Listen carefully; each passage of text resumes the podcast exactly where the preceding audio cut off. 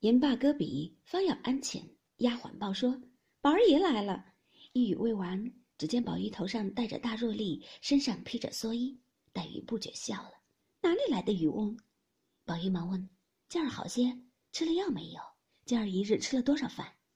一面说，一面摘了笠，脱了蓑衣，忙一手举起灯来，一手遮住灯光，向黛玉脸上照了一照，屈着眼细瞧了一瞧，笑道：“今儿气色好了些。”黛玉看脱了蓑衣，里面只穿半旧红绫短袄，系着绿汗巾子，膝下露出油绿绸撒花裤子，底下是掐金满袖的棉纱袜子，撒着蝴蝶落花鞋。黛玉问道。上头怕雨，底下这鞋袜子是不怕雨的，也倒干净。宝玉笑道：“宝玉笑道，我这套是全的，有一双桃木屐才穿了来，脱在廊檐上了。”黛玉又看那蓑衣斗笠不是寻常市卖的，十分细致轻巧，因说道：“这什么草编的？怪到穿上不像那刺猬似的。”宝玉道：“这三样都是北京王送的，他闲了下雨时在家里也是这样。你喜欢这个？”我也弄一套来送你，别的都罢了，唯有这斗笠有趣儿，竟是活的，上头的这顶是活的。冬天下雪，戴上帽子就把竹线子抽了，去下顶子来，只剩了这圈子。下雪时男女都戴的。我送你一顶，冬天下雪戴。黛玉笑道：“我不要它，戴上那个，成个画上画的和戏上扮的鱼婆了。”即说了出来，方想起话未忖夺。与方才说宝玉的话相连，后悔不及，羞得脸绯红，便伏在桌上搜个不住。宝玉却不留心，因见案上有诗，遂拿起来看了一遍，又不禁叫好。黛玉听了，忙起来躲在手内，向灯上烧了。宝玉笑道：“我已背熟了，烧也我爱。”黛玉道：“我也好了许多，谢你一天来几次瞧我，下雨还来，这会子夜深了。”我也要歇着，你且请回去，明儿再来。宝玉听说，回首向怀中掏出一个核桃大小的一个金表来，瞧了一瞧，那针已指到须末亥初之间，忙又揣了，说道：“原该歇了，又扰得你劳了半日神。”说着，披蓑戴笠出去了，又翻身进来问道：“你想什么吃？告诉我，我明儿一早回老太太，岂不比老婆子们说的明白？”黛玉笑道。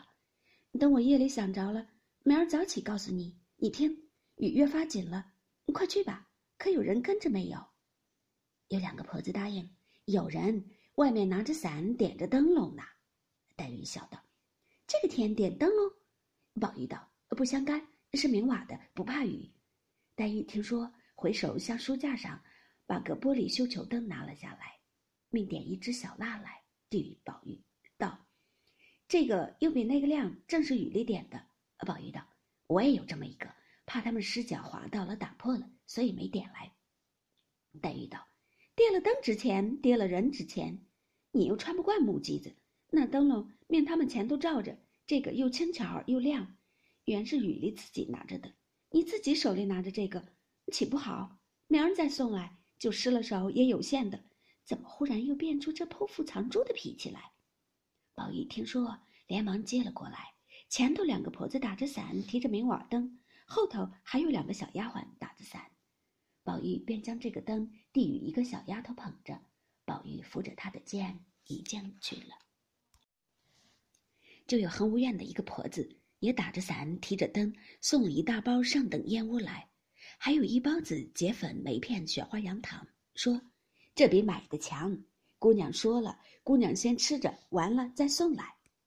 黛玉道：“回去说费心，命他外头做了吃茶。”婆子笑道：“不吃茶了，我还有事儿呢。”黛玉笑道：“我也知道你们忙，如今天又凉，夜又长，越发该会个夜局，痛赌两场。”婆子笑道：“不瞒姑娘说，今年我也大沾光了，横竖每夜各处有几个上夜的人，误了更也不好，不如会个夜局。”又做了更，又解闷儿，今儿又是我的头家，如今园门关了，就该上场了。